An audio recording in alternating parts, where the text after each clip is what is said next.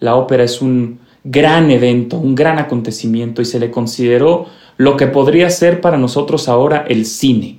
Un evento en el que coexisten y conviven todas las expresiones artísticas y culturales posibles. Una partitura no es una pieza de museo. No es un monumento inalterable. No es un recuerdo estancado. Una partitura se toca. Se platica. Se arruga. Se escucha. Alegro con batuta. Un podcast de perspectivas y análisis sobre el panorama musical y artístico. Con Iván López Reynoso. Cultura UNAM.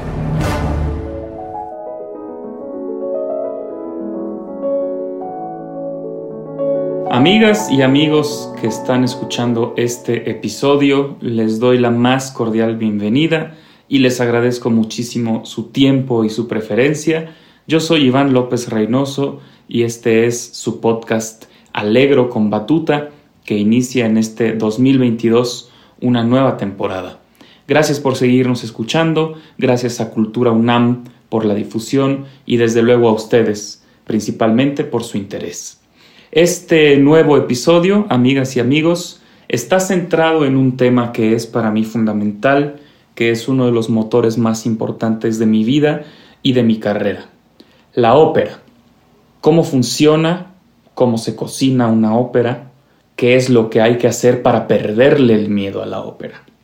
Amigas y amigos, estoy cada vez más convencido, seguro y defiendo este punto de vista, de que la ópera es el espectáculo creado al momento más complejo, fascinante, completo, expuesto, riesgoso y atractivo dentro de las expresiones culturales.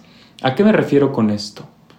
La ópera es la mezcla, la conjunción, la sinergia de las expresiones culturales, artísticas, emotivas y humanas que ustedes se puedan imaginar. Música, literatura, teatro, danza, artes visuales, artes plásticas, hay escenografía, vestuario, iluminación, hay todos los elementos que se les puedan ocurrir creándose en ese momento para el público que le está disfrutando. Desde luego, esto lo hace también un espectáculo con un alto grado de riesgo. Ustedes piensen que hay muchísimos factores interviniendo a la hora de la cocción de este magno acontecimiento.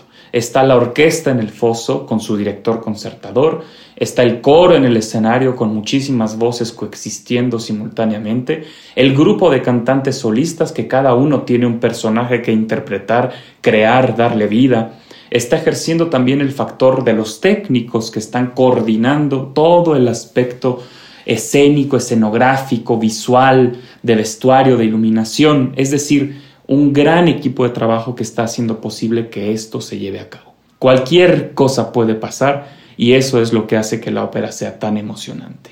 Pocas experiencias, amigas y amigos, son para mí como director de orquesta tan emocionantes, tan enriquecedoras como hacer una función operística.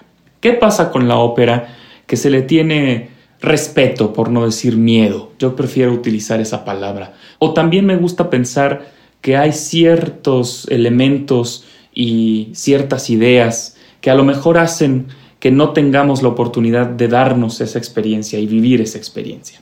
La ópera, como ustedes saben, amigas, amigos, es el espectáculo que se trata de contar una historia cantándola con música en vivo. Amigas y amigos, la ópera puede ser tan antigua como la música misma. Es una de las primeras expresiones escénico-artístico-musicales de las que se tiene registro. La ópera nace en Italia, la ópera es un gran evento, un gran acontecimiento y se le consideró lo que podría ser para nosotros ahora el cine, un evento en el que coexisten y conviven todas las expresiones artísticas y culturales posibles. Todos los grandes compositores de la historia de la música, o por lo menos casi todos, ahora hablaremos de alguna excepción, han incursionado en este género tan emocionante, tan rico. Desde Vivaldi, Rameau, Händel en los barrocos, como Mozart, Gluck en los clásicos, Mendelssohn, Beethoven en los románticos, la gran ópera italiana del siglo XIX con Verdi, Puccini, Rossini, Donizetti, Bellini, la ópera alemana con Karl Maria von Weber, con Richard Wagner, con Richard Strauss, la ópera francesa con Héctor Berlioz, con Charles Gounod, con Jules Massenet, es decir, todos los grandes compositores de la historia de la música han sucumbido ante los encantos de la ópera. Si bien es un arte complejo, es un arte muy atractivo también. ¿Cuáles son los compositores que no se atrevieron o que no quisieron o que no tuvieron la oportunidad de escribir óperas? Varios de los más famosos, por ejemplo, Johann Sebastian Bach, fundamental compositor de la época barroca, un eslabón fundamental en la evolución de la escritura musical, no tiene óperas, tiene mucha música vocal, tiene oratorios, el magnífico oratorio de Navidad, por ejemplo, tiene misas, la misa en sí menor, tiene un Magnificat, tiene pasiones, pero no tiene óperas.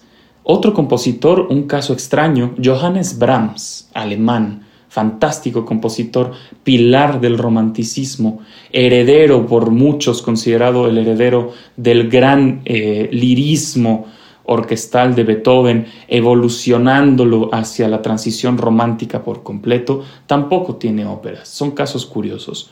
Uno más, que es además un gran director, fue un gran director de ópera, Gustav Mahler, no tiene óperas en su catálogo. Son casos curiosos. Gustav Mahler, por ejemplo, director de orquesta, excelso compositor y gran director de ópera, no tiene entre sus composiciones una. Es un dato importante. Amigas y amigos, el espectáculo operístico tiene tantas facetas, colores, variedades, texturas como se puedan imaginar.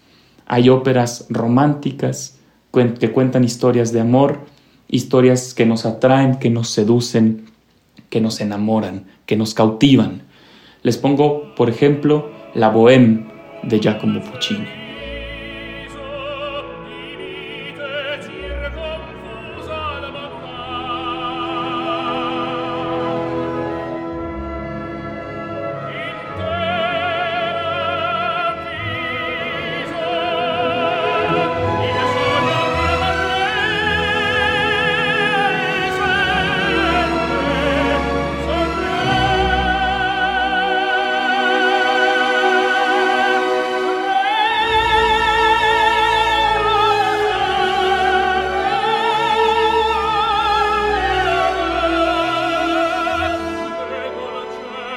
Es, en mi opinión, una de las ideales para iniciar a explorar el repertorio operístico.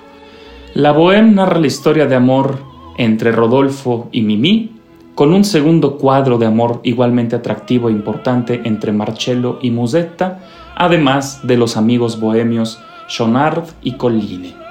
La historia de Rodolfo y Mimi está envuelta con mucha ilusión al inicio y con mucha tragedia al final. Es una ópera con música fantástica, expresiva, intensa. Es una ópera que se pasa rápidamente a pesar de durar dos horas. Es, en mi opinión, una de las obras ideales para empezar a explorar en la aventura operística. La partitura de Puccini está colorida, constantemente retratando los estados de ánimo de los personajes y con un manejo superlativo de la emoción. En la partitura de Puccini, amigas y amigos, constantemente encontramos referencias al frío, a la nieve, al motivo musical de los cuatro personajes principales. Es en verdad una ópera que merece la pena. Pero así como hay tragedia en la ópera, también hay comedia. Otra de mis recomendaciones de las óperas que yo más he disfrutado hacer en mi carrera es El Barbero de Sevilla de Rossini.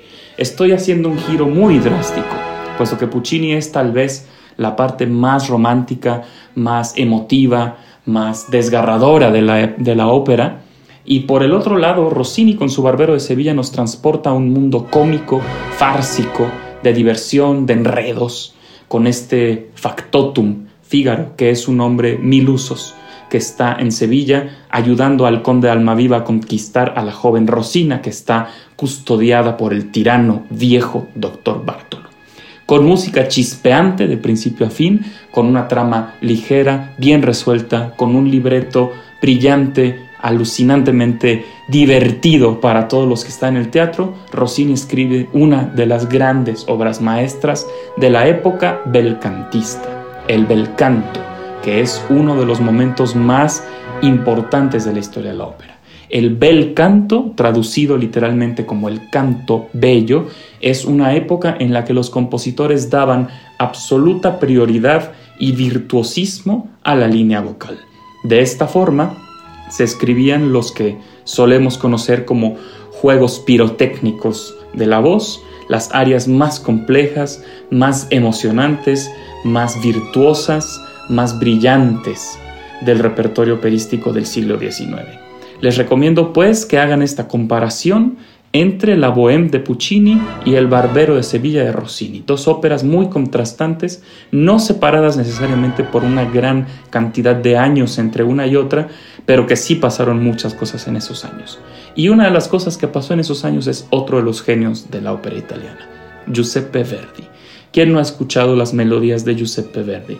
La Donna Immobile, el Brindis de la Traviata, el Va Pensiero de Nabucco, Verdi se convirtió en un pilar de la sociedad italiana.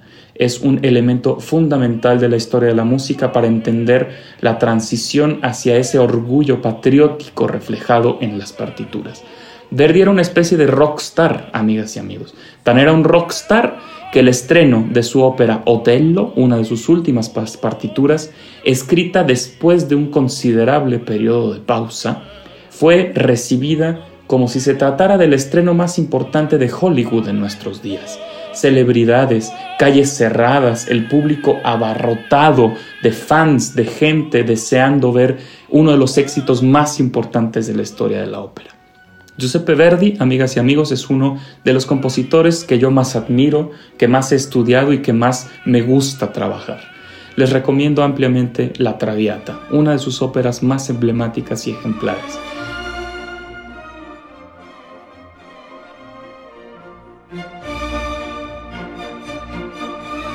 La Traviata que logra, con una maestría inigualable, retratar a una mujer, a una cortesana, a una joven que está deseando con todas sus fuerzas vivir, cambiar su vida, enamorarse, entregarse al amor, rechazando a una sociedad que la juzga, que la señala con el dedo. Una historia fundamental en sus tiempos y en nuestros tiempos. La Traviata de Giuseppe Verdi es probablemente una de las óperas más actuales que se han escrito. Esa historia que Verdi tan genialmente escribió en el siglo XIX podría estar fácilmente todavía sucediendo hoy.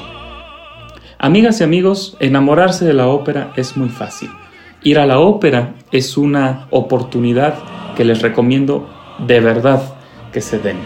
En estos momentos, en el siglo XXI, en 2022, ir a la ópera significa también, amigas y amigos, ir a ver una película con la diferencia de que la película ya está filmada, editada y construida para todos ustedes. Y la ópera no, la ópera será presentada para ustedes y cocinada al momento. Si bien, claro que hay un proceso de ensayos muy intenso, del cual hablaremos próximamente en otro episodio, la ópera en el momento en el que se levanta el telón es cuando cobra vida. Amigas y amigos, estos son pequeños ejemplos que espero que ustedes en algún momento disfruten. Si tienen alguna otra preferencia, es decir, si a ustedes les gusta ir al cine y ver una película de terror, los invito a ver The Turn of the Screw de Benjamin Britten. Si ustedes prefieren una historia más chusca, les invito a ver, por ejemplo, El Turco en Italia de Rossini. Si a ustedes les gusta Disney, les gustan los cuentos de hadas, les invito a ver La Cenicienta de Jules Massenet. Óperas habrá siempre para todos los gustos, así como seguirá habiendo música también para todos los gustos. Amigas y amigos, este fue el nuevo episodio del podcast Alegro con Batuta, centrado en la ópera, un género apasionante y del cual he abordado un poco solamente con la intención de que ustedes puedan después descubrir y profundizar en este fascinante universo. Yo soy Iván López Reynoso, nos escuchamos la próxima.